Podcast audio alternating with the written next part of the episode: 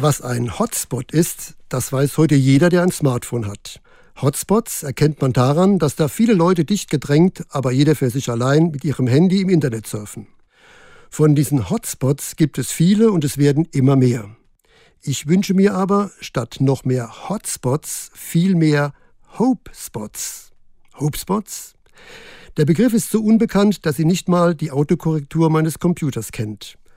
Hope-Spots, also Hoffnungsorte, sind echte Zufluchtsorte. Orte, an denen Menschen zusammenkommen, um gemeinsam etwas zu tun, das die Welt ein bisschen besser macht.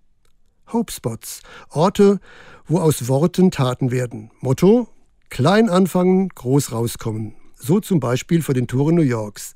Da gibt es eine Meeresbucht, die regelrecht zum Himmel stank und praktisch tot war. Findige Wissenschaftler haben hier Austern angesiedelt, die das Wasser filterten. Scheint zu klappen. Die Wasserqualität ist spürbar besser geworden. Es gibt ganze Dorfgemeinschaften, die nicht mehr nur von der Energiewende reden, sondern schon längst damit angefangen haben. Heute speisen sie grünen Strom auch für andere ins Netz ein. Die Arche, ein Hoffnungsort für benachteiligte Kinder, Obdachlosenhilfe wie das Haus Konrad in Saarbrücken, Nachbarschaftsprojekte, die Menschen vernetzen und konkrete Hilfe vor Ort sind.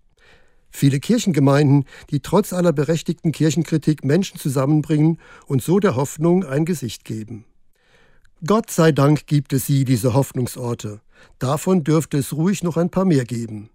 Dann kann ja vielleicht sogar meine Autokorrektur mit dem Wort Hopespot etwas anfangen.